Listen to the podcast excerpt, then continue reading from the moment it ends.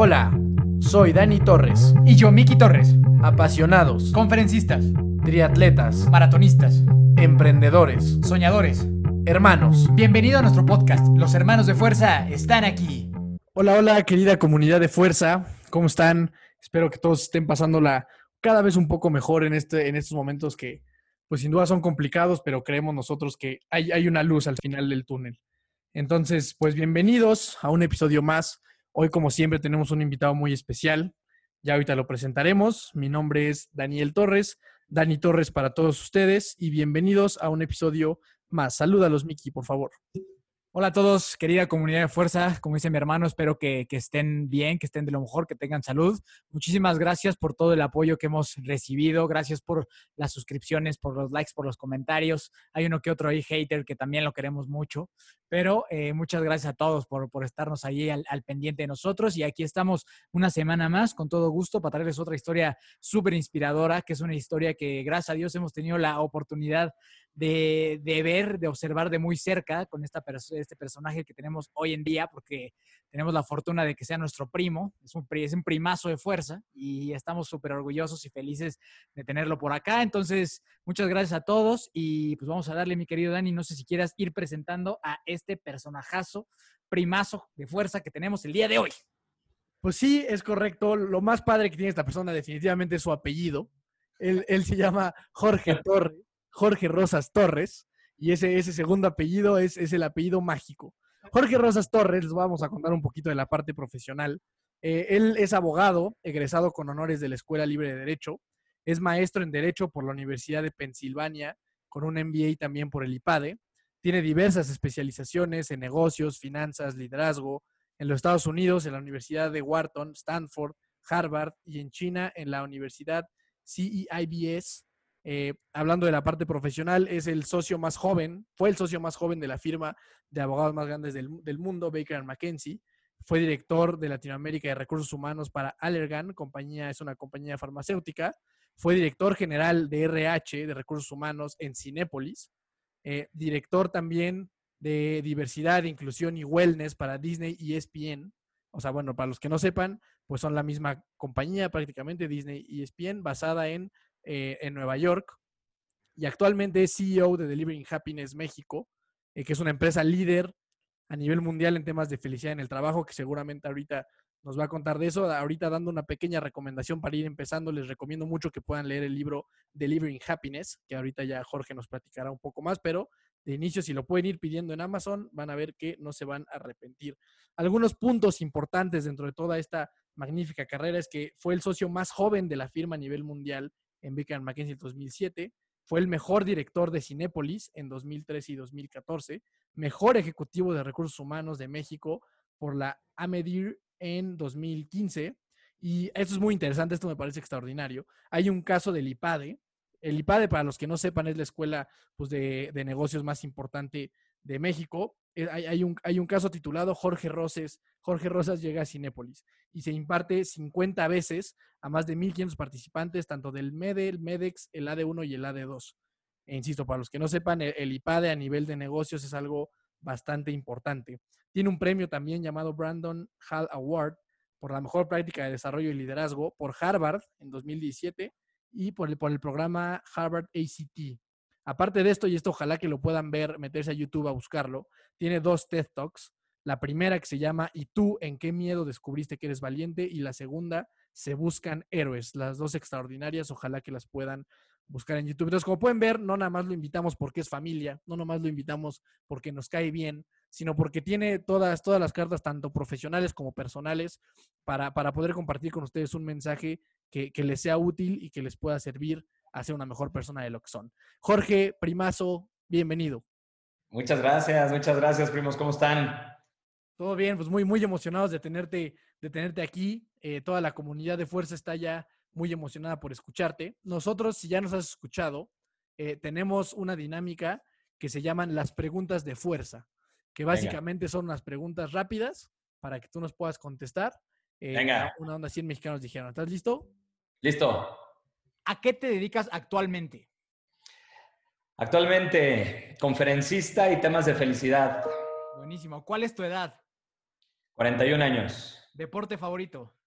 El fútbol y arriba las águilas. Ya está, respondiste perfectamente el otro, pero nomás para que quede claro cuál es el equipo deportivo favorito.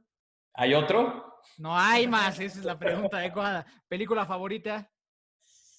Y... eh, Rocky. Claro. Sí, todo- todo les, digo que esto es de familia. Eh, ¿Tipo de música favorita? Broadway. Canciones de Broadway. ¿Ok? ¿Persona a la que admiras? Eh, hijo, muchísimas, pero a nivel personal, familiar, pues mi mamá, desde luego, fue la que me sacó adelante, sin duda. Abrazo grande a, mi- a- a- a la- a la tía Lina.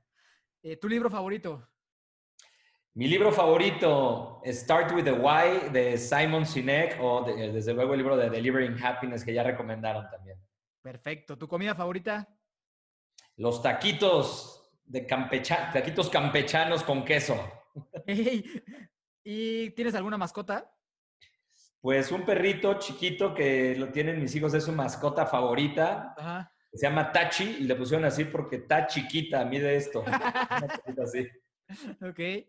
Eh, ¿Algún dato curioso sobre ti? Dato curioso, fui actor de teatro, eh, por eso me gusta el teatro musical. De chavo estuve como en 11 obras de teatro de comedia musical y yo creo que ya ahí de ahí me aficioné al escenario y por eso me dedico ahora a ser speaker también.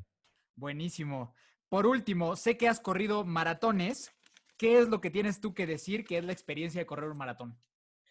Sí, he corrido tres maratones, no tantos como ustedes, que ya vi ahí las medallas que tienen decenas, pero yo me he corrido tres. Corrí, el primero fue eh, Washington, después corrí San Francisco y después corrí Chicago. Y esos maratones, digo, algo que me queda muy claro es que uno vive 20 emociones cada vez que corre un maratón. Desde emoción, tristeza, melancolía, éxtasis, este, agobio. Creo que hay todas las emociones en, en esas tres horas y media o cuatro horas que uno corre un maratón, dependiendo qué tan buenazo sea para el maratón. Pero uno experimenta una cantidad de emociones tremenda y yo creo que la sensación más padre y más potente de un maratón es, es darte cuenta que no estás eh, corriendo con las piernas, corres con el corazón y corres con la mente y eso es algo que me encanta. Padrísimo, padrísimo, primo. Este, digo que esa parte no, no la mencioné en, el, en, el, en, tu currículum, pero nada más para que la gente sepa también un poquito el nivel de, de, speaker del que estamos hablando. ¿Cuántas conferencias llevas, eh, o sea, desde que empezaste con esto? Pues empecé hace un par de años y ahorita ya llevo 390 conferencias he dado en México, en Estados Unidos, en República Dominicana, en Costa Rica, en Brasil, en Chile, ¿dónde más? En España, este, pues en varios lados, la gran mayoría en México, desde luego, pero, pero ya, ya son bastantitas. Sí, a- mí me gusta pensar, primo, que eres como el rockstar de los recursos humanos y del happiness, ¿no? Suena bien. Con que, yo, con, que, con que sea el rockstar de mis hijos, con eso es más que suficiente. Sin duda también lo eres, primo. Entonces, pues bueno, como vieron, se me olvidó esa parte en el currículum, pero actualmente, aparte de ser CEO de, de Living Happiness México, es un speaker internacional bastante reconocido. En dos años, 390 conferencias más o menos, pues es algo, ¿no? Ma- más o menos ahí, ahí la lleva, ahí la lleva en su carrera como conferencista. Entonces, este, Y papá de tres hijos. De tres chamaquitos, ya ni tan chamaquitos, Sofi, Diego y Eric, ya Sofi tiene 14, ya se empiezan a acercar los buitres al alambre, entonces hay que estar ahí prevenidos. Este, Diego, eh, que tiene 12, y Eric, que tiene 9. Perfecto, buenísimo, primo. Pues una vez más, bienvenido. Este, este es tu programa. Y justamente pues, nos gustaría empezar por ahí, que nos cuentes cómo es la, la infancia, la adolescencia de alguien que hoy pues tiene este tipo de reconocimientos de, de los que ya platicamos. ¿Cómo ha sido tu camino? ¿A qué te has enfrentado? Eh, platícanos un poquito acerca de tu vida. Insisto, este espacio es tuyo y la idea es que la gente pueda conocerte un poco más y llevarse cosas positivas que sin duda les puedes aportar. Pues mira, mi infancia, yo de chiquito fui súper feliz. Yo me acuerdo que vivía una infancia maravillosa. Tenía un par de primos más o menos de mi edad. José Enrique, que seguramente ustedes recuerdan por hazañas tales como habernos goleado 6-0 en la última vez que jugamos el FIFA. Creo que fue la única y última vez que lo hizo y lo hará. Este, pero desde chiquitos nos llevábamos mucho, nos frecuentábamos mucho. Eh, me encantaba jugar este, toda clase de muñequitos de acción eh, desde Star Wars a Mask, que seguramente ustedes no conocieron, pero, pero era una cosa de afición tremenda, los coleccionaba desde chiquito, los tenía perfectamente acomodados. Me acuerdo que mi hermana llegaba y me tocaba la puerta cuando era chiquito y me decía, oye, ¿puedo entrar? Y yo así, ¿vas a tocar algo? Y me decía, no, ¿vas a hablar? No, entonces sí, pásale, ¿no? Este, porque me preocupaba que me desacomodara mis muñequitos desde chiquito. Yo era así muy, muy perfeccionista y muy cuidadoso de mis cosas. Y bueno, tuve una infancia muy padre, me encantaba andar en bicicleta, me encantaba salir a jugar con mis cuates, cuando todavía se podía salir a jugar con los cuates a la calle en la Ciudad de México, ahora ya desafortunadamente eso es poco menos que imposible, pero eh, una infancia muy padre, este, muy, muy, muy, muy padre. Empecé en el teatro muy niño, mis papás me metieron al teatro a hacer comedia musical y me aventé como 10 obras de teatro y de ahí pues me dio una afición tremenda por estar frente al público y poder comunicar algo y poder comunicar con las emociones y con el corazón en la mano y conectar con, la gente en la audiencia. Eso es algo que desde chiquito pasó. Luego a mis 18 años, eh, por una influencia de dos de mis tíos, eh, pues decidí ser abogado. ¿no? Ahí en ese momento me dio eh, como una sensación de que tenía que parar con la carrera de actor y que quería ser abogado, un poco también ocasionado o, derivado de una situación familiar muy problemática. Mi papá se metió en muchos problemas, estuvo en una situación legal muy complicada y yo tomé la decisión que tenía que hacer algo al respecto. En lugar de quedarme con los brazos cruzados, pues me decidí a ser abogado. Y, y no apliqué a ninguna otra escuela más que a la libre de derecho. Me acuerdo que que mi tío Jesús, nuestro tío Jesús, pues egresó de ahí, de la Escuela Libre de Derecho, y yo dije, pues ahí voy a estudiar. Y me decían, es que es muy difícil, es muy complicado entrar ahí y salir, es muy difícil, entran 300 y salen 30, me decían. Y pues la verdad, pues yo no pensaba estudiar ninguna otra escuela que no fuera esa, un poco por la influencia de mi tío. Así que, pues, apliqué, me aceptaron, entré, dejé todo lo demás, dejé el teatro, dejé los amigos, dejé absolutamente todo y me enfoqué cinco años a estudiar muy, muy duro. Eran exámenes muy complicados. Eh, son exámenes orales con tres sinodales, todos ellos. Eh, muchísima presión, no te revalidaban en ninguna otra escuela. A la fecha, si te corren de la libre, no te revalidan en ningún lugar. Y esa parte, pues le metía un componente sabroso, ¿no? A la ecuación. Desde chiquito me gustaban los retos difíciles, las cosas complicadas. Y entonces, pues la libre sin duda me forjó mucho para hablar en público también, porque pues todos los exámenes eran orales, había que defender ahí frente a tres sinodales tus respuestas y, hacerlo de la mejor manera. Ahí me hice de grandes amigos, empecé a trabajar desde muy chiquito, chiquito, jovencito, pues, cuando tenía 18 años ya como abogado, en un despachitititititito de este tamaño que se llamaba Minuti y Trapala. Yo le decía que era diminuti y trácala, así le decía yo. Este, porque al final de la primera quincena me dijeron que mi sueldo era de 500 pesos mensuales, con lo cual no me alcanzaba ni para la gasolina. Así que pues renuncié al mes y me fui a trabajar a otro despacho más grande, que se llama Santa Marina, es un despacho famosón en México, ahí estuve un año, y de ahí brinqué a Baker McKenzie, una firma de abogados muy grande, de las más grandes a nivel mundial, dicen que es como el McDonald's de, los abogados. Yo me acuerdo que cuando entré, pues era una firma gigantesca y, el socio que me entrevistó, esto no se me olvida nunca, el día que llegué a la entrevista, el tipo estaba cantando ópera en su oficina. Y yo desde que llegué dije, ojalá que sea con ese loco en la entrevista, porque ya de saque me cae muy bien que esté cantando ópera y me aficiona al teatro musical, pues imagínense. Y sí, efectivamente era él. Este, cuando, cuando llegué, pues me di cuenta que era un tipo maravilloso. Ricardo se llama, Ricardo Martínez. Y, le dijo, y Ricardo, contrátame, date la oportunidad de contratarme, no te vas a arrepentir. Me acuerdo así le dije. Me dijo, ah, mira, qué barbas, así de plano. Le dije, sí, así de plano, yo voy a ser socio de la firma. Contrátame, no te vas a arrepentir, date la oportunidad. O sea, yo me doy la oportunidad, me dijo. Le dije, sí, date la oportunidad. Dijo, órale, pues, ¿cuándo empiezas? Le dije, en tres meses, porque tengo exámenes en la libre. dice, no, hombre, ¿cómo crees? Sí, sí, en tres meses, porque ahorita no puedo, tengo exámenes en la libre, aguántame tres meses. Y me aguantó los tres meses y regresé pasando mis exámenes del segundo año, ¿no? Del segundo o del tercero, del tercero yo creo, sí, del tercer año.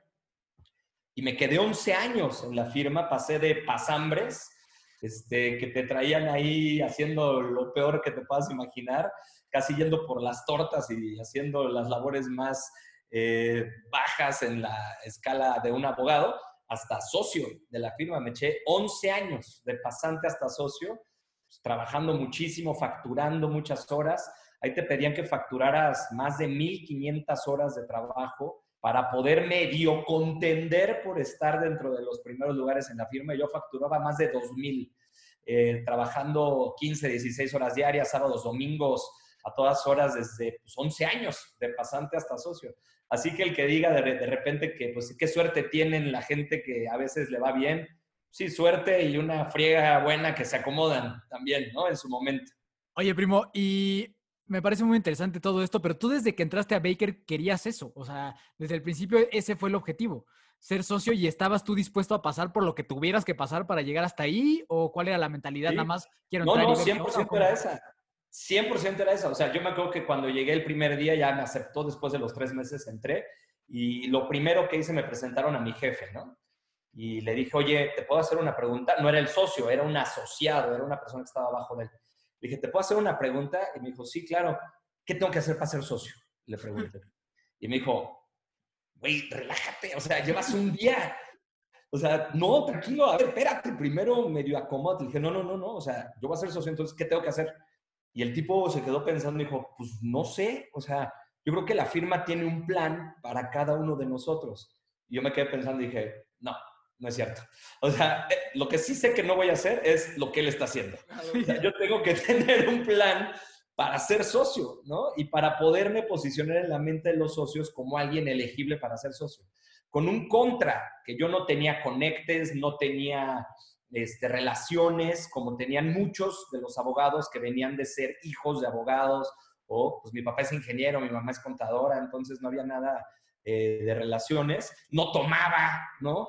Entonces imagínate, pues sin chupar, siendo abogado, sin contactos, pues no parecía muy, muy halagueña el, el panorama.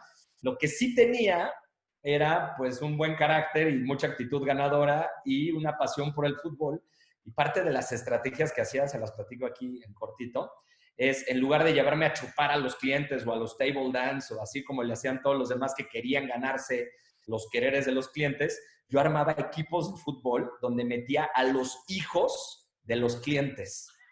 Cada vez que se armaba una bronca, ¿quién crees que brincaba para defender a estos desgraciados, no? me llevé varias, ¿no? Pero pues me ganaba el cariño de los, de los clientes.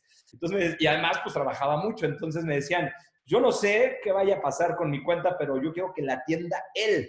Porque si él se la rifó con mi hijo, como se la rifó en el campo de fútbol, así se la va a rifar por mí como abogado y yo quiero que él me atienda, ¿no? Entonces, como que aprendí que lo que quiere un cliente de un abogado es lealtad y es profesionalismo y es saber que no te va a traicionar.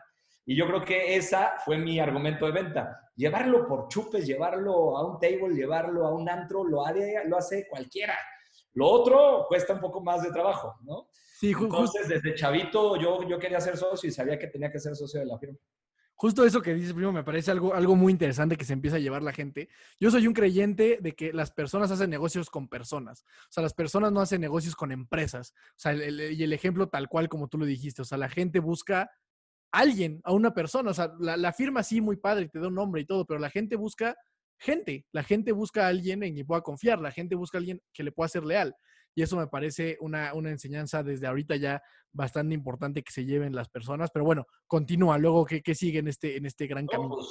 11 pues, años, este, a los 28 años me hacen socio. Cuando llevaba yo como 7, 8 años ya me había ido a estudiar, por ahí había habido un, una convocatoria para, para, te pagaba la firma al asociado más eh, talentoso de Latinoamérica, les pagaba la firma una beca para ir a estudiar en Estados Unidos. ¿Y qué implicaba ser el más talentoso? Pues tener muchas horas facturables y no haber perdido ningún caso y haber ganado pues prácticamente todos los temas que se te hayan presentado. Entonces, trabajé muy duro por ahí de los 25 a 26 años y gané la beca para ir a estudiar a Estados Unidos Derecho. Entonces, por ahí de los 26 años, este, me acababan de avisar que venía Sofía en camino cuando, cuando me ganó la beca. Y entonces, pues te podrás imaginar, dije, pues esto no puedo fallar, porque me gano la beca o no hay manera. Afortunadamente Baker me la dio, me dio una muy buena lana para pagar el tuition, que son los, la colegiatura más living expenses y me voy a estudiar a Filadelfia porque ahí estaba Rocky, obviamente. Tenía que ser ahí. Yo dije, yo no sé qué escuela está ahí y no me importa, pero yo voy a subir esas escaleras. ¿Están de acuerdo?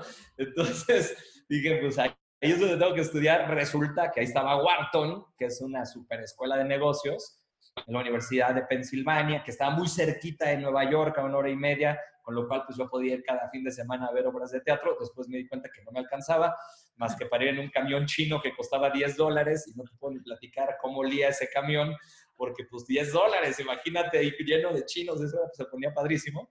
Pero eh, pues ahí fue a estudiar. Este, estuve un año y cachito, hice el New York Bar, hice el examen de la barra de Nueva York, estando allá, y cuando regresé, seguí en Baker, me hacen socio muy rápido a los 28 años de edad y me quedo dos o tres años más hasta que me aburro de lo que hacía. Y esta parte fue bien dura porque pues, yo quería ser socio y ya era socio, ya tenía 28 años, dije, ¿ahora qué? O sea, ¿a poco ya me voy a quedar aquí siendo lo mismo que estoy haciendo hasta que me muera?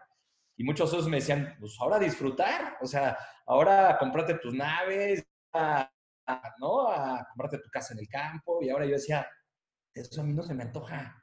O sea, no me llena, pues.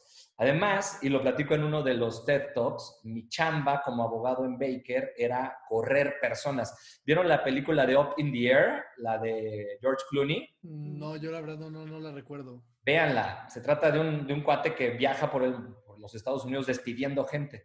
Pues esa era mi chamba. Yo cerraba empresas y despedía personas. Era socio del área laboral. Corrí como a 36 mil personas hasta que me harté.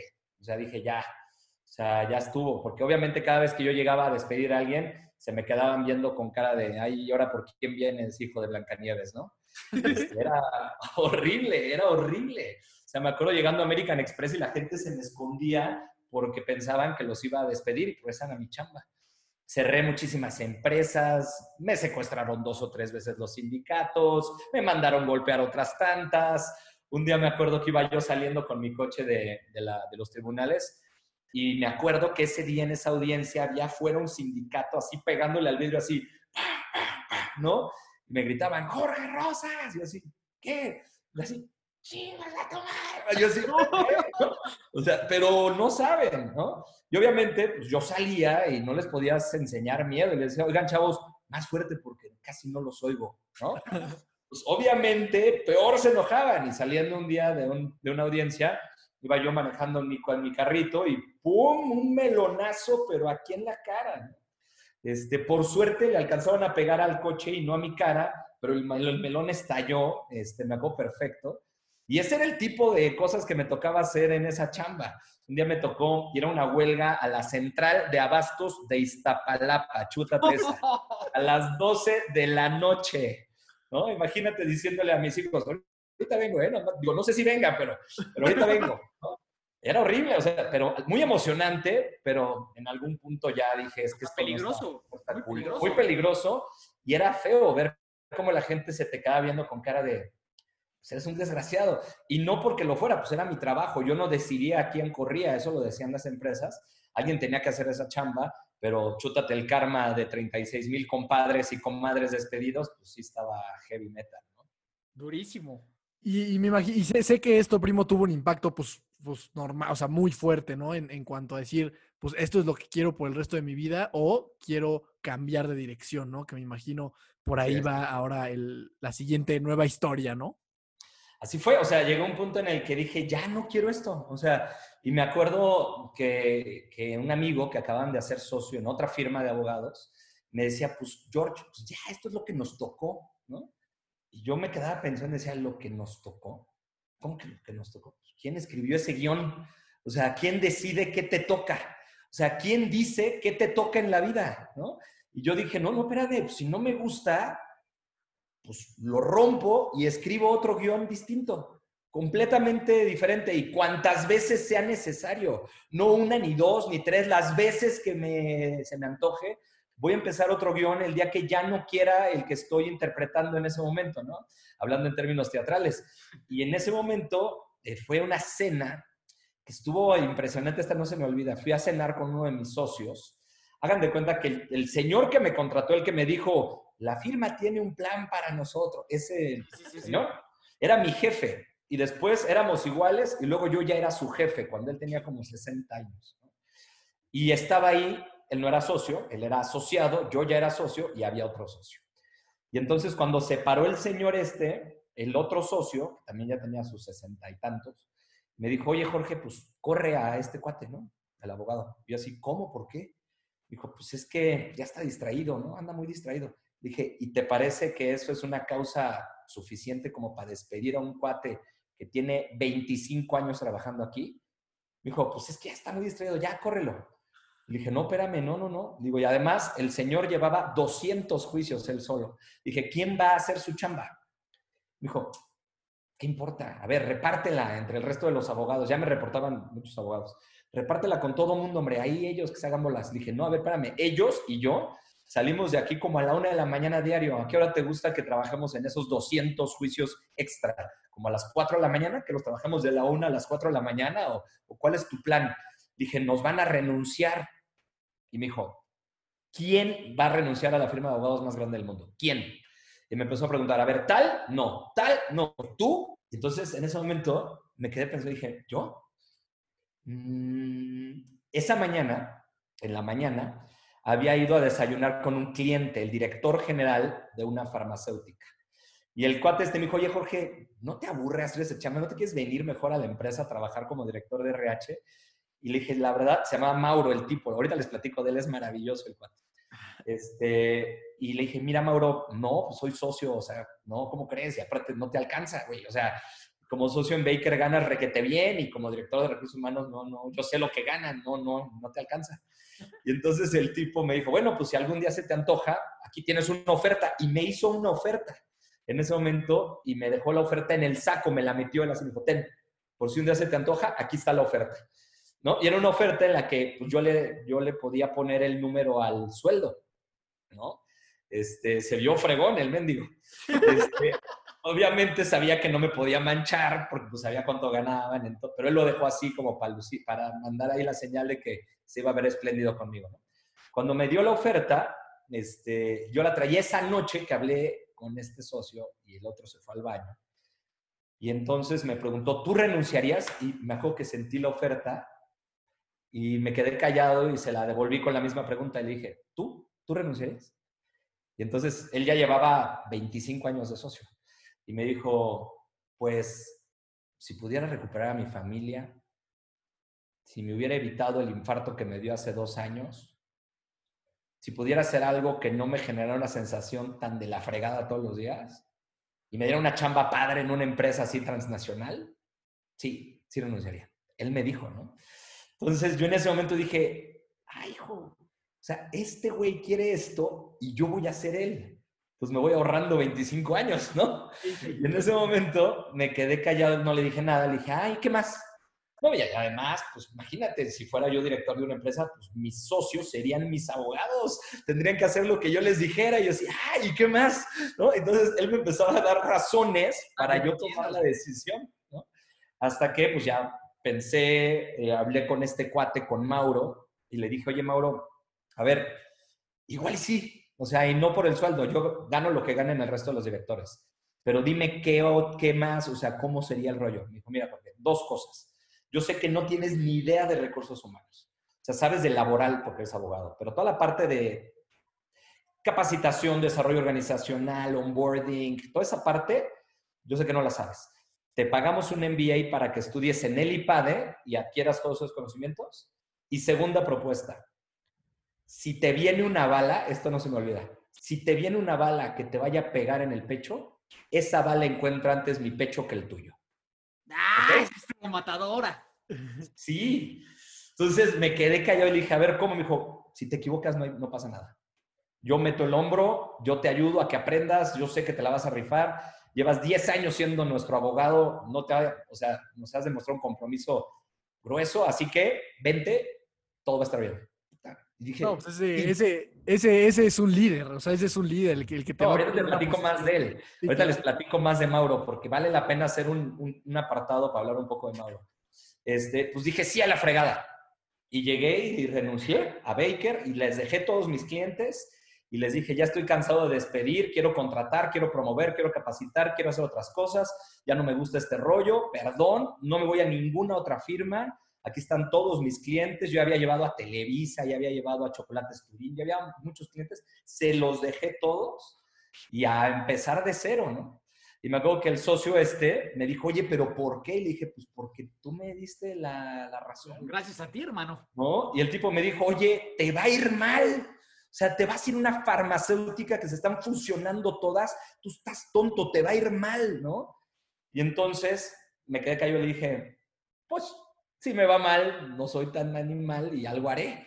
Abriré mi despacho, venderé tomates, o sea, ya veré qué hago, pues, pero no te preocupes. Y de hecho, gracias por decirme eso, porque I will prove you wrong. ¿no? es muy buena. Este, y le dije, y por cierto, dulcifícame tu tono de voz, porque a partir del mes que entra, tú eres mi abogado y yo soy tu cliente. ¡Toma! Entonces, el tipo ya como que hizo, ups, ¿no? dijo, no, perdón, George, perdón. Le dijo, no, no hay problema, nomás bájale tres rayitas. Está bien. Y ya, ¿no? Ahí brinqué, estudié en el IPADE, me metí a, estudiar y a trabajar a, Allergan, la empresa farmacéutica, y desde que llegué, de repente, igual de atascado que soy siempre y que siempre he sido, ¿no? Llegué al rol de recursos humanos, llevaba yo a dos meses, de repente Allergan inicia operaciones en Venezuela con Hugo Chávez ahí, ¿no? Y entonces, alguien que se quiere ir a Venezuela, yo decía, pero espérate, tú apenas vas llegando. Y dije, pues, por eso, o sea, ¿dónde puedo aprender más rápido? Pues ahí, o sea, temperaturas extremas, ¿no? O sea, uno no aprende cuando no hay tormenta, uno aprende a navegar en las tempestades. Échenme Venezuela. Y literal me dijeron, ¿estás seguro? Si la riega, le dije, si la riego, la regaré, pero ya, a ver, ¿qué prefieres? ¿Correr a alguien de 20 años o correr a alguien de 20 días? No, de 20 días. Entonces déjame ir. Fui a Venezuela a abrir Venezuela, seis meses yendo y viniendo a Venezuela a abrir las operaciones de la farmacéutica, pues ahí aprendí muchísimo, ¿no? Tuve una jefa a todo dar y a Mauro, que era maravilloso, ahorita les platico de él, que me apoyaban muchísimo, la jefa esta que sabía de recursos humanos, ella todas las tardes me decía, a ver, tú estás bien idiota, te voy a enseñar dos, tres trucos. Entonces todas las tardes me daba tips y yo apuntaba y apuntaba y apuntaba y apuntaba y apuntaba y apuntaba, no sabía nada. Iba al IPADE y, este, y con Mauro, ¿no? Y de Mauro aprendí el liderazgo, o sea, te puedo decir que en Baker yo no aprendí liderazgo más que de Ricardo, que era el socio, que también fue maravilloso, ahorita les cuento algo de él, pero en, en liderazgo, liderazgo lo aprendí de Mauro. Era un tipo, un director general argentino que se había hecho él solo desde chiquito, o sea, él, él de chavo fue taxista eh, tuvo cinco hijos con la misma señora, embarazó a su mujer eh, cuando era muy chavo, se tuvo que poner a chambear de taxista, de ahí consiguió que lo admitieran como representante médico en, la farmacéutica, cargando el botiquín, yendo a ver doctores, sin carrera, no tenía carrera, no estudió nada, y logró antes de eso abrir un videocentro con mucho esfuerzo lo quebró, lo volvió a abrir, lo quebró, lo volvió a abrir y lo quebró. O sea, tres veces tiene récord mundial de terquedad y de quebrar el mismo negocio tres veces, ¿no? Entonces, el tipo quebró, entonces ahí se mete el representante médico y de ahí hasta vicepresidente de todo Américas, de la farmacéutica. Y él era el vicepresidente de Pharma y mi jefe como director general de México. Y el tipo, que fue el que me dijo, aquí antes me pega a mí que a ti, ¿te acuerdas? Sí, sí. Este, y me acuerdo que el tipo hacía cosas de liderazgo que yo decía, este cuate está muy grueso. O sea, haz de cuenta que había dos reuniones anuales, regionales, porque él llevaba toda Latinoamérica. Una que era para ver el budget, donde se revisaba el presupuesto de la región, y otro para strat plan o, o la estrategia. Y yo le, ayudaba a organizar la reunión y nos juntábamos en algún país de Latinoamérica y ahí iban todos los líderes de las unidades de negocio. De Chile, de Venezuela, que ya estaba abierto, de Colombia, de Perú, de México, de Brasil.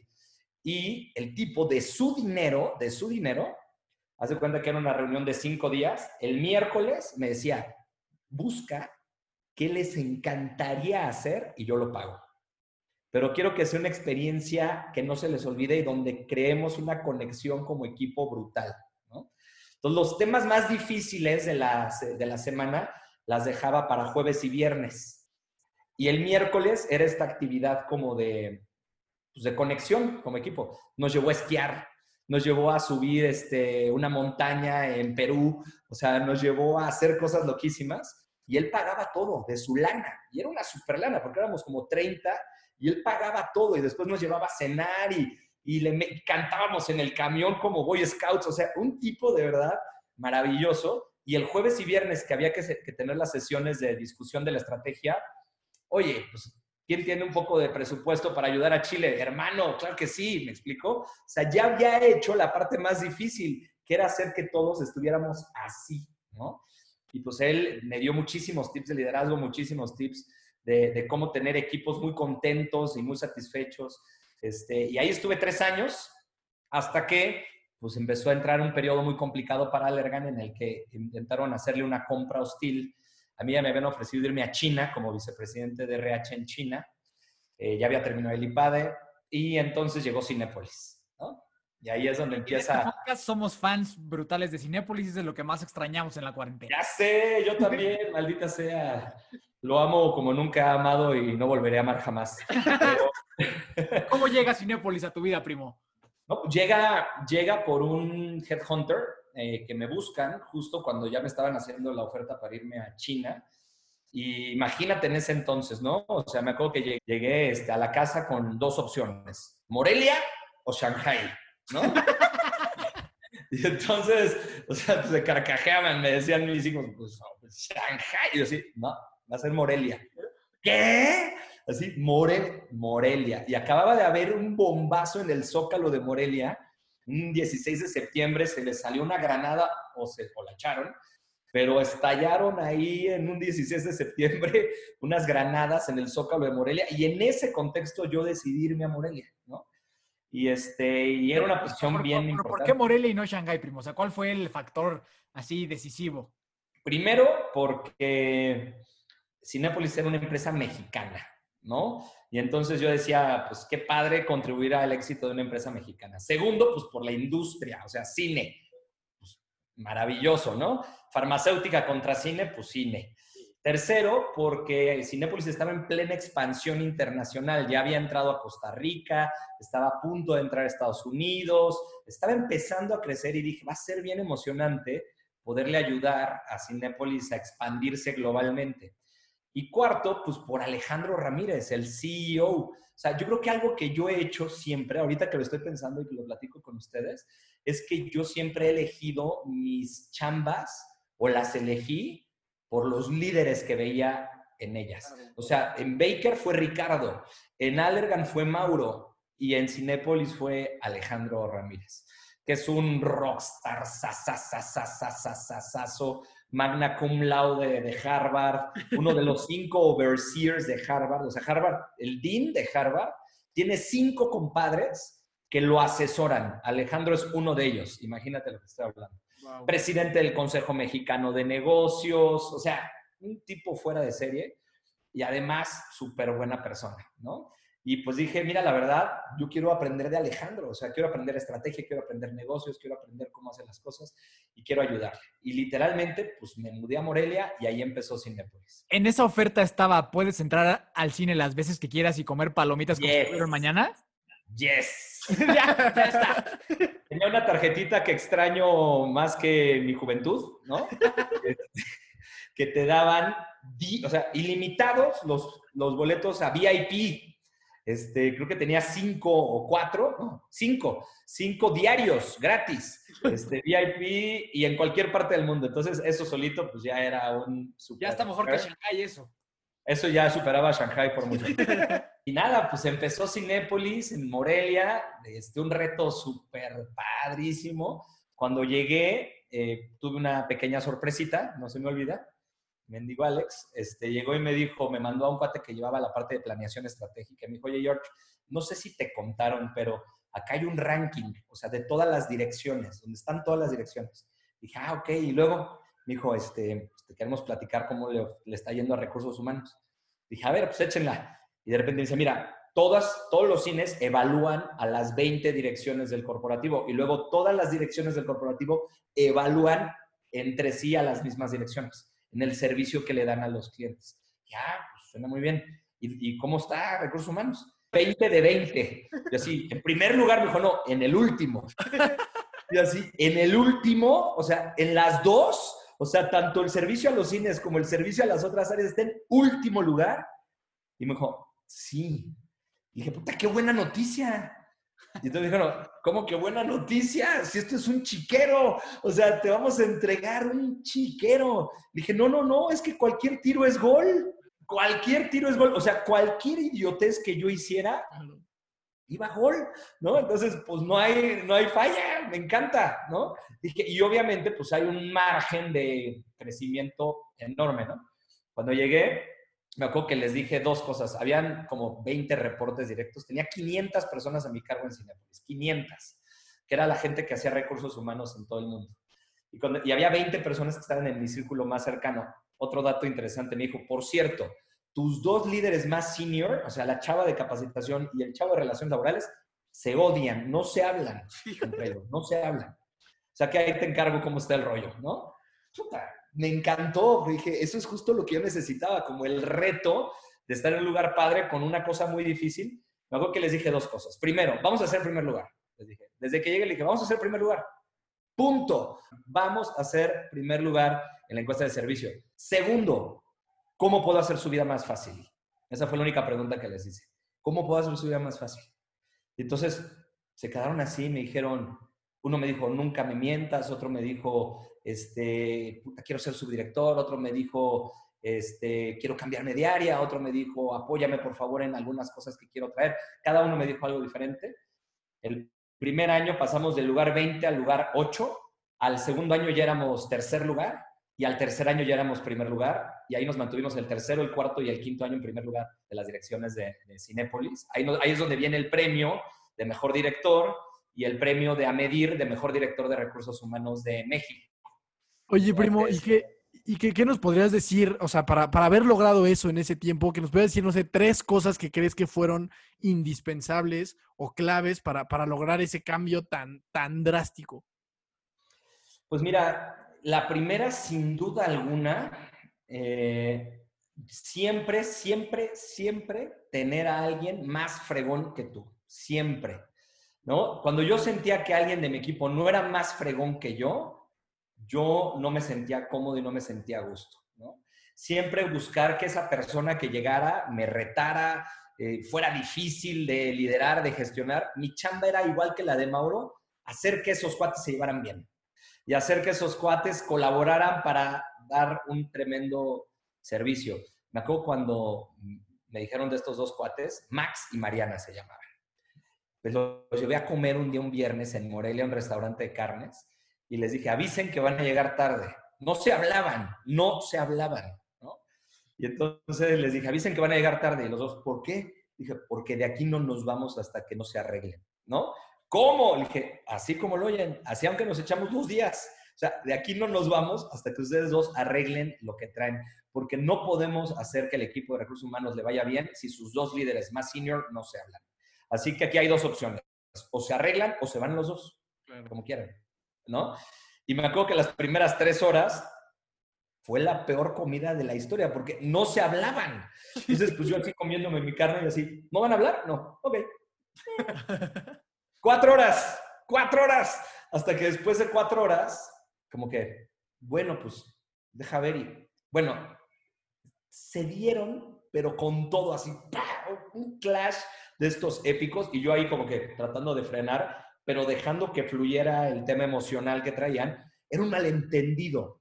Eh, Max le habían prometido llegar a, llegar a, a Cinépolis como subdirector y ya que lo había, ya que él había renunciado a su chamba anterior, dijeron, no hay subdirecciones, perdón, pero te vamos a dar el mismo sueldo, pero no eres subdirector, eres gerente senior.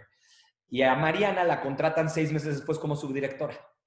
Entonces Max le tenía un coraje y pensaba que ella le había robado su subdirección y Mariana decía, pues yo qué culpa tengo, maestro. O sea, a mí me invitaron a ser subdirectora, soy subdirectora, ¿cuál es la bronca? Y desde ese entonces se odiaban. Se aclaró el malentendido, se empezaron a llevar muy bien. A la fecha son súper amigos. Mariana ya es directora de recursos humanos en España. Y cada que va a Morelia va a ver a Max a comer este, carne asada a casa de Max y se aman con locura. Pero la primer clave a tu pregunta es tener gente muy fregona y hacer que trabajen y se lleven muy bien. Esa es la primera. La segunda, yo te diría, es no pasar un solo día sin aprender algo nuevo y aplicarlo. Me hago que todos los días en la mañana un libro, lo que hacen ustedes mucho, ¿no? Un libro y en qué lo aplico, un libro y en qué lo aplico, un artículo de Harvard, ahora un TED. O sea, diario, diario, diario, diario, diario en la mañana aprender y aplicar, aprender y aplicar y aprender y aplicar, para que cuando te volteen a ver siempre seas tú la referencia en innovación, la referencia en nuevas tendencias, la referencia en quién trae lo más nuevo. Y eso es fundamental porque hoy en día el tema de agilidad, el tema de velocidad y de learning agility se ha vuelto muy importante. Entonces, nunca quedarte obsoleto en nada, diario traer algo nuevo a la ecuación, esa es la segunda. Y la tercera, que se la aprendí a un director de recursos humanos, que era mi cliente, el director de recursos humanos de General Motors. Me acuerdo que antes de empezar como director de recursos humanos, me llevé a, comer a todos mis clientes, mis directores de recursos humanos. Yo era su socio, era su abogado, socio de Baker, me los llevé a comer y les dije, dime una cosa que tengo que hacer bien como director de recursos humanos. Una. Y todos me daban sus tips, ¿no? Y ese cuate, Miguel Ángel Sánchez, me dijo, te voy a dar una. Walk the line. O sea, me dijo, nunca, nunca se te olvide que tu chamba es pegado a la gente. O sea, camina la línea de producción. O sea, visita los cines, Jorge. O sea, todos, saluda de mano a todo mundo, vete a trabajar con ellos, que sepas lo que está pasando allá abajo. No te quedes siendo director guardado en tu oficina y que te lleguen los problemas por correo electrónico. Es lo peor que le puede pasar a un ejecutivo. El ejecutivo tiene que estar al borde de la cancha jugando el partido con la gente. Y eso te va a hacer que te ganes su respeto. Y no nada más de ellos, de los otros directores. Y así fue, ¿no? Me acuerdo que cuando entré a Cinépolis, lo primero que hice fue pedir un uniforme de Cinepolito y me fui a trabajar un mes a los cines, a lavar baños, a cargar charolas, a hacer palomitas. O sea, me tocó, esa fue mi primer chamba y yo la pedí. Me acuerdo que cuando le dije a Alejandro, quiero un uniforme de Cinepolito, se me quedó viendo con cara de, ¿qué? ¿Para? Dije, pues porque voy a ir a trabajar a tus cines, voy a ir a vender palomas. Si no sé cómo hacer dinero, menos voy a poder liderar personas. Así que me voy a ir a trabajar un mes a tus cines. Me fui del 21 de diciembre a un 15 de enero temporada alta en los cines a literalmente hacerle de todo. Está buenísimo, me, encantaron esos tres puntos. Ojalá que la gente que, pues, está en este mundo de los negocios, y no solo en los negocios, sino en la vida en general, pues aprenda de esos tres puntos que me parecen súper importantes. Y luego, primo, viene otra vez otro adiós. Difícil otra vez, ¿no? sé si ahora, ahora decirle adiós también a esta empresa eh, magnífica, ¿no? ¿Cómo, ¿Cómo viene ahora después esta parte? Sí, muchos, muy duro, muy duro. Muchos pensarían como, ¿ya para qué? O sea, como que en, serio quieres más, estás en una empresa bien chingona, mexicana, te tratan bien, has, avanzado mucho. Por favor, primo, cuéntanos, ¿qué es más grande que Cinepolis o qué fue lo que te, te conquistó? Mira, no era el hecho de que más grande o menos grande. Yo amaba, amaba trabajar en Cinépolis. De hecho, amo Cinépolis, amo a toda la gente que está en Cinépolis y la voy a amar toda la vida porque disfruté muchísimo. Eh, ¿Qué pasó? Bueno, pues me vino un incidente de seguridad muy grave. Me asaltan este, con mis hijos, me acaban de dar una camioneta muy padre y enfrente de mis hijos me ponen una pistola en la cabeza, un tema de seguridad horrible y entonces justo al mismo tiempo llega una oferta de Disney para ir a trabajar a Nueva York. Entonces, al mismo tiempo que estaba pasando este tema, me viene el tema del asalto. Como dos semanas antes, estaba de vacaciones en, Estados Unidos y se meten a mi casa en Morelia y me vacían la casa en Morelia. O sea, que hubo dos incidentes de seguridad horribles y al mismo tiempo llega Disney y me dice, hay una chamba en Nueva York, ¿no? Yo decía, puta, Nueva York, el teatro que me encanta, me fascina, pues, poder trabajar allá y en Disney, o sea, no estamos hablando de cualquier empresa, ¿verdad? Y entonces era un tema de diversidad, inclusión y happiness y wellness que en México, la verdad, las empresas no hay, no hay muy buena, o sea, no hay un expertise muy desarrollado y decía, qué mejor que aprender esto de Disney, ¿no? Y una decisión muy dura, muy difícil. En Cinépolis les caí gordísimo que les renunciara. Este, hasta hace poquito me, me, me perdonaron y ya me quieren de nuevo, pero hubo un buen rato que como que decían, qué mala onda, o sea, este cuate acá este, no se iba a ir nunca, eh, se iba a quedar con nosotros a retirarse y de repente, ¡pum!, y se fue. Pues sí, me fui, ¿no? Este, y no me gustó.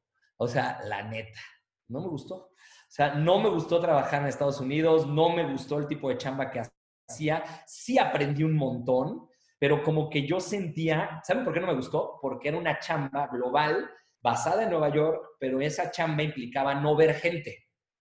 Y a, mí lo que más me gustaba era estar cerca de la gente. Eso es lo que a mí desde siempre me había gustado. Y en un momento empecé como a pensar, ¿y pues, por dónde? ¿Y por dónde? Y en una de estas que voy a dar una plática, se me acerca un señor y me dice, oye, Jorge, lo haces muy bien. Este, ¿Por qué no hacemos algo juntos? Le dije, pues, ¿quién eres? Dijo, pues soy el CEO de Smart Speakers, de la empresa de speakers más grande de México. Dijo, oye, pues suena padre, nomás que no puedo porque trabajo para Disney y es una bronca, no puedo cobrar. En ese momento también me presenta la oportunidad de comprar Delivering Happiness y en un acto de reflexión me acuerdo de mi oficina en Nueva York viendo Central Park. Me quedo callado y dije, a ver, pues de nuevo, ¿no? O sea, si no te gusta el guion que te tocó, a la fregada. Y así pues decidí mandar a la fregada Disney en Nueva York, renunciar otra vez de nuevo y lanzarme como speaker, comprar Delivering Happiness y empezar a hablar de temas de felicidad y a dar conferencias y pues de ahí ya llevamos para acá un par de añitos. Pero, pero, nada más para que la gente se dé así un quemón, ¿a quién le reportabas tú en Disney? Pues había dos líneas de reportes, pero una de las más importantes era con Bob Iger, que es el CEO de The Walt Disney Company, porque él llevaba todos los temas. Y había otra línea que es con Paul Richardson, que es el Chief Diversity Officer en ese momento de The Walt Disney Company. O sea, sí estábamos hablando de una posición importantona. Y este, y pues nada, o sea, te lo juro que en un momento muy complicado decido renunciar me quedo sin chamba, me quedo sin, y sin ganas de conseguir chamba, además, porque lo que tenía ganas era de lanzarme de speaker y tener mi empresa. O sea, como que yo dije, ¿qué no he hecho? Tenía ya 40 años, cumplía 40 años. Dije, tengo 40 años, ya me voy a agarrar los pantaloncitos para poner mi empresa, voy a seguir de gallinita cobrando un sueldo. Y la neta, pues es que a los 40 me aviento con tres hijos, imagínate, este, a empezar de nuevo como emprendedor, eh, abrir la empresa y a dar pláticas y demás. Y gracias a Dios, pues resulta que ha funcionado. Ahorita estoy dando webinars, ya llevo como 40 webinars dados en los últimos dos meses. Este, y pues ahí va toda madre. para la gente que a lo mejor no sepa quién es Bob Iger, por favor búsquenlo e, en Google, es la, pues, la máxima jerarquía en, en Disney, ¿no? Nomás para, pues para los que no sepan. Eh, y ahora, primo, ya para ir terminando, ¿qué más, qué, más traes en tu cabeza ahora? O sea, ¿qué, ¿tienes algunos planes? Digo, bueno, más bien me imagino que tienes varios planes, pero ahora, ¿qué, qué otras ambiciones tienes? ¿Qué, qué, qué tienes en mente? Sí, porque, porque uno pensaría que alguien ya como tú, pues la gente dice, pues, ¿qué más puedes hacer? ¿Por qué no ya te estás quieto ahí en tu casa a jugar PlayStation y a tus hijos, no? Pero yo sé que no va a ser eso. Entonces... No, fíjate que la verdad no, tengo ganas de hacer cuatro cosas. Eh, la primera eh, tengo ganas de escribir un libro. Eh, es algo que tengo pensado hacer el próximo año. Eh, no he encontrado de qué, no he encontrado de qué tema. He pensado mucho sobre si temas de felicidad o en temas de servicio o en temas de recursos humanos. Estoy buscando qué, porque tiene que haber algo muy potente por comunicar y mientras no sea o no tenga claro qué es eso, no lo voy a hacer. Así que lo voy a hacer el día que tenga algo grande que comunicar. Eso es algo que sin duda alguna quiero hacer. Eh, ya estoy abriendo otra segunda compañía, además de la que compré, que es Delivering Happiness, estoy abriendo otra compañía que se llama WeWow y que habla de temas de customer service y de, y de amazing service y de este tipo de temas para ayudar a otras empresas. Ya tengo algunos clientes, ya tengo de cliente a Nestlé, tengo de cliente a PepsiCo, ya tuve cliente a Bimbo, a Grupo Escaret en esta otra empresa. Entonces estoy echando a andar otra empresa, ya no una franquicia, sino la mía, mía, mía, con una idea mía, con mi marca, este, con las cosas que a mí se me, se me antoja hacer, para hablar de temas de estrategia, de servicio al cliente, de cultura, de muchas cosas de esas, este, y ayudar a las empresas a hacer eso. Y obviamente, eh, pues ayudarle a mis hijos a que les vaya todo dar y impulsarlos en sus carreras como hizo eh, su papá con ustedes, ¿no? O sea, creo que llega una etapa en la vida en la que, en la que uno tiene que volcarse en darle el ejemplo a los hijos de fuerza, de fortaleza, de atrevimiento, de garra, ¿no? Eh, ahorita, por ejemplo, en la pandemia, ¿no? Que me ven que me la rifo allá afuera, dicen, ¿por qué te la estás arriesgando, no? Pues porque yo no es un tema de dinero lo que les quiero dejar, sino el ejemplo de la gallardía y la fiereza y la fuerza para que en momentos de adversidad ellos se acuerden y que digan, así es la jugada, Pues primo, me encanta, creo que ya para, ir cerrando, ya para que yo también me despida, creo que fue un, capítulo muy, bueno, yo, me la pasé muy bien. Este, ¿Qué les podrías dejar por último a la gente? recomendaciones, algunos tips, algo, algo muy, muy, eh, muy particular que se pueda llevar la gente que nos está escuchando, que les puedas recomendar o sugerir.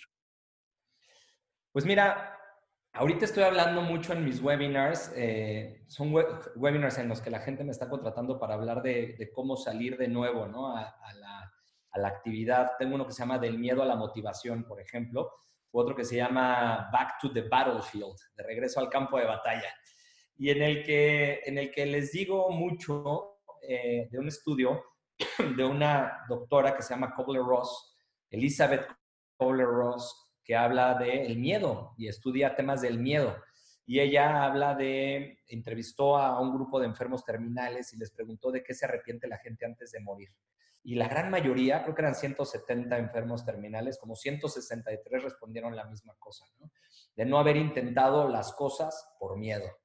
Y entonces lo que yo les puedo decir es que sí ha habido algo en mi carrera, en mi vida a nivel personal y profesional que me ha caracterizado, es la falta de miedo y es la falta de el qué va a decir la gente y le falta el temor al fracaso y qué van a decir si renuncio a Baker y qué van a decir si me salgo de Cinépolis y qué van a decir si me regreso a Nueva York y qué van a decir si no la armo como speaker. Pues me vale madres. O sea, no me importa porque yo no lo hago por lo que diga la gente, lo hago porque me llena en mi corazón, porque me hace estremecerme cuando lo hago y cuando me deja de estremecer lo dejo de hacer.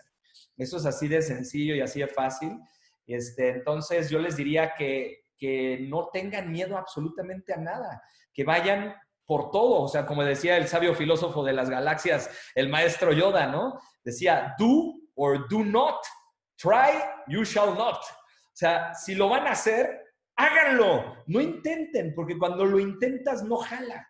Tienes que ir con todas las canicas, tienes que ir all in, te tienes que vaciar en lo que hagas y eso implica renunciar a lo anterior. Porque hay gente que dice, sí, voy a ir a poner mi empresa, voy a medio hacer esto al mismo tiempo que hago esto otro. A ver, no, no, no, no. O sea, aquí hay que dejar de hacer para hacer. Y una vez que lo haces, y, sin chilla y sin Yolanda, ¿eh? Con todo, o sea, ahí es con toda la fuerza, con toda la, la voluntad, con toda la dedicación, con todo el amor, con toda la pasión, y jala. No, fantástico. O sea, yo creo que esta, esta mentalidad intensa, porque a veces nos pueden llamar intensos por ser así, pero creo que es la correcta. O sea, estoy completamente de, de, acuerdo contigo, primo. Te agradezco un montón. Yo la última pregunta que quiero que nos respondas es la siguiente. ¿Qué tan vital e importante es que la gente vea la saga de Rocky para sus vidas? Fundamental. y, y, y yo te diría, eso, eso y ver el partido América Cruz Azul, la final de Moisés Muñoz varias veces y ya con eso están del otro lado. Ya, está, ya estas son las recomendaciones, saga de Rocky, más partido épico de Moisés Muñoz, Muñoz su boleto directo para trabajar en Disney en Nueva York. Es correcto. No, pues buenísimo, primo. De verdad te agradezco mucho que hayas estado con nosotros. Para los que están escuchando, pronto tendremos un evento entre, entre mi primo y yo hablando de temas, de, temas de, de, emprendimiento y hablar un poco de cómo lo ve él, cómo lo veo yo, va a estar muy bueno.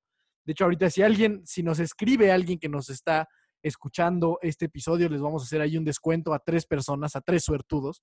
Todavía no tenemos fecha de lanzamiento, pero eso es lo que les ofrecemos. Yo, pues primo, te agradezco mucho de verdad que, que haya estado aquí con nosotros. Fue, fue un momento muy, muy entretenido y sobre todo, ya te lo había dicho, ¿no? Yo te admiro mucho y, y he aprendido mucho de ti. Espero que la gente que nos esté escuchando también aprenda tanto como yo lo he hecho. Este, sabes, que te quiero mucho, a toda la familia, a tu mamá, a mi prima, a todos. Este, pues yo me despido. Mi nombre es Dani Torres, Daniel Torres. Ahí me pueden buscar en Instagram, Facebook, TikTok, Twitter. Ahí estamos en, en todas partes. Esperen este próximo evento que se viene. Y pues nada, yo me despido. Muchas gracias, Miki. Te doy la palabra. Primo, pues si nos puedes decir en dónde te puede encontrar la gente para que te busquen por allá, te empiecen a dar. Claro que sí, este, no sin antes también decirles que yo los quiero muchísimo y que los admiro muchísimo a los dos. Los dos son ejemplo vivo de perseverancia, de reinvención, de transformación personal, este, de volcarse hacia sus valores y hacia sus creencias y hacia su propósito y de verdad yo también los admiro muchísimo. De lejos he seguido sus pasos y, la, admiración y el cariño es completamente recíproco. Me pueden encontrar en Twitter e Instagram como Jorge Rosas T y en Facebook como Jorge Rosas TLC o en mi página www.jorgerosast.com. Pues ya saben, ahí pueden encontrar el primazo. Primazo, te queremos mucho. Te mandamos un abrazo enorme a ti, a los niños, a Sandra, a todos los que estén por allá, que estén súper bien. Y pues ya estén atentos ahí al, evento que, pronto vendrá con mi hermano Dani. Y ahí estamos pendientes también porque ya se, se, está organizando que un día correremos un maratón juntos. Entonces, para que ahí estén al pendiente. ¿No? Órale, encantado, ya me urge. Entonces, pues para cuando regresemos ahí vamos a estar corriendo por algunas calles de, de, este mundo. Entonces, cuídense todos. Nos vemos la próxima semana. A mí me encuentras como Miki Torres, Fly Multisport. Que Dios los bendiga y échele.